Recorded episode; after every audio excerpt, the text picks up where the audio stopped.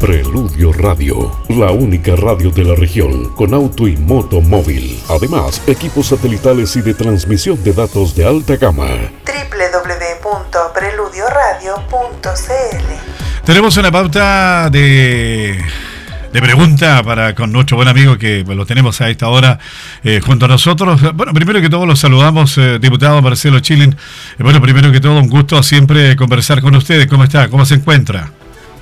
Gracias, Mauricio. Buenas tardes. Igualmente para mí un placer conversar con usted, con Radio Preludio y a través de ella con su distinguida y leal audiencia. Eh, eh, diputado, bueno, hay un tema que eh, yo creo que ha causado eh, bastante, mm, eh, no sé, molestia, inquietud.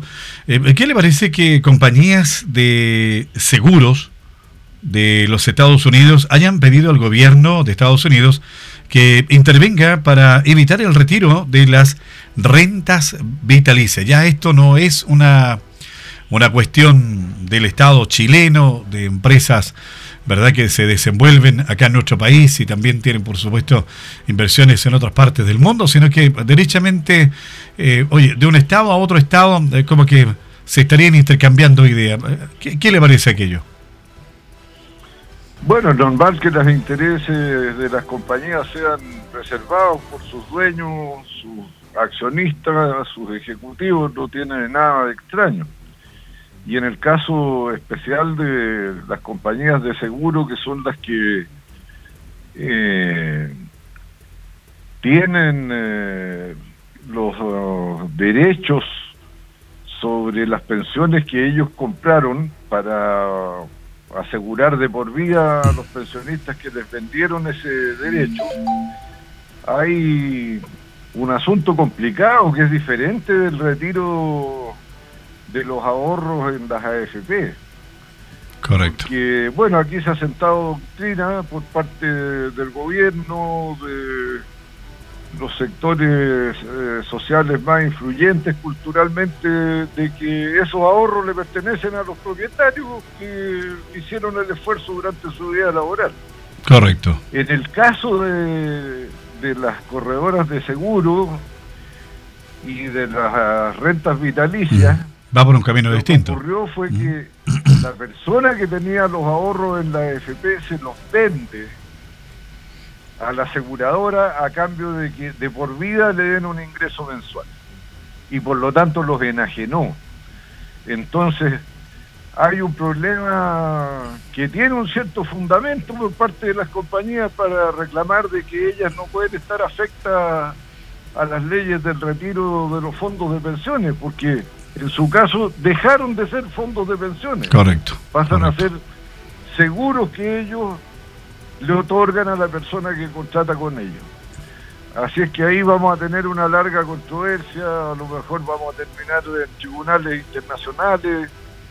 En todo caso, como todavía no se ha legislado el llamado cuarto retiro del 10% al cual estaría asociado un nuevo anticipo, porque así se llama, anticipo de los eh, seguros de renta vitalicia, eh, puede ser que el legislador, para ahorrarle problemas al país, a las aseguradoras y a los asegurados, lo deje fuera del cuarto retiro. Correcto, ocurrir. correcto, No correcto. puedo afirmar con certeza de que va o no va a ocurrir porque en este momento estamos en receso legislativo y no hay mucha posibilidad de tener interacción con el resto de los parlamentarios. Sí, no, y usted es bastante claro en indicar que las dos figuras son, eh, eh, son distintas, ¿no? Y además que, eh, bueno, las AFP fueron creadas en nuestro país y, en cambio esto de los operadores o quienes están relacionados con las rentas vitalicias, bueno, tienen sus puntos en otros lugares del mundo y derechamente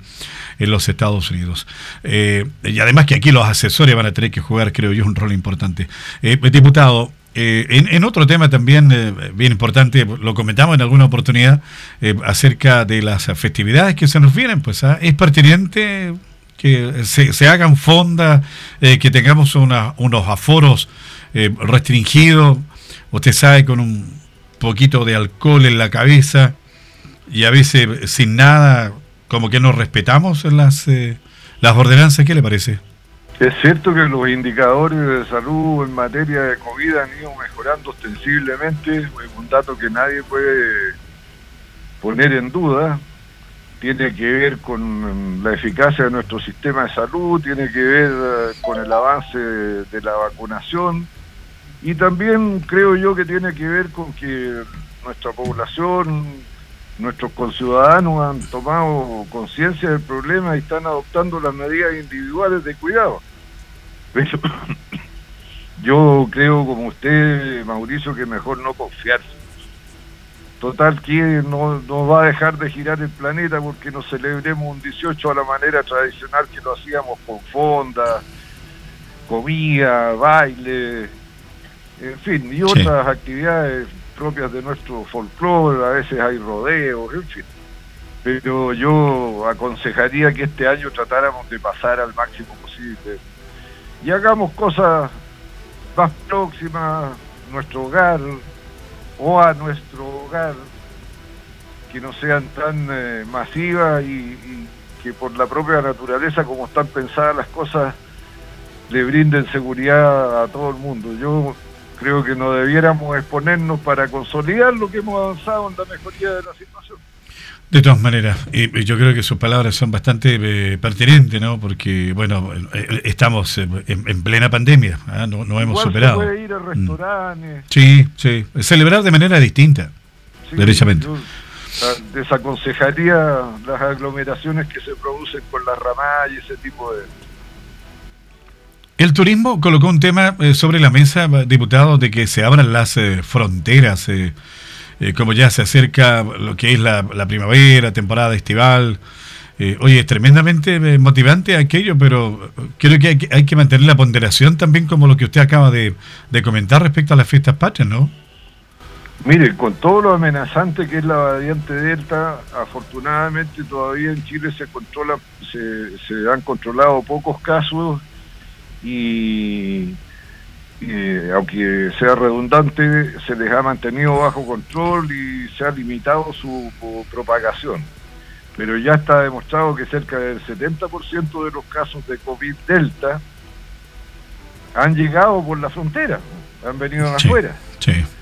Entonces también yo entiendo que, pucha, ojalá vinieran visitantes extranjeros, que dejaran platita acá para ayudarnos a la mantención de nuestra economía, pero de nuevo, aguantémonos un poquito más hasta que consolidemos bien lo que hemos logrado y después de eso veamos otras libertades y aperturas que se pudieran dar. Yo realmente creo que aquí la prudencia es lo más aconsejable, no, no, no sentir que ya triunfamos porque además no es verdad, por ejemplo, Australia ya se considera libre, sí, vuelta para atrás, Nueva Zelanda se consideraba libre, vuelta para atrás.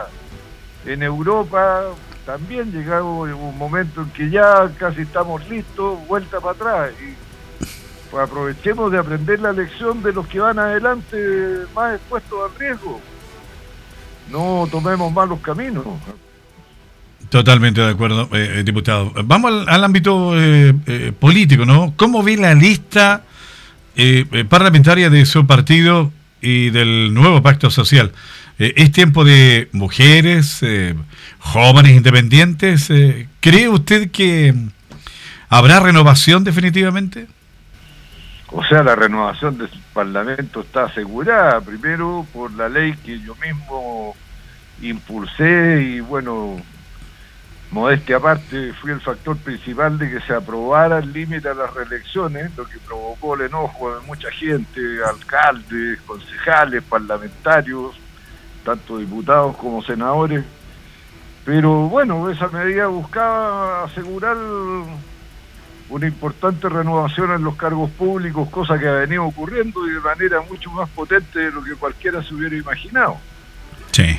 Ahora también va a haber una renovación importante porque muchas personas que podrían haber repostulado han desistido de repostular, como por ejemplo Camila Vallejo, Maya Fernández, la nieta del expresidente Allende y otros, que voluntariamente han decidido dar un paso al lado y que eh, lleguen otras personas en, en su reemplazo.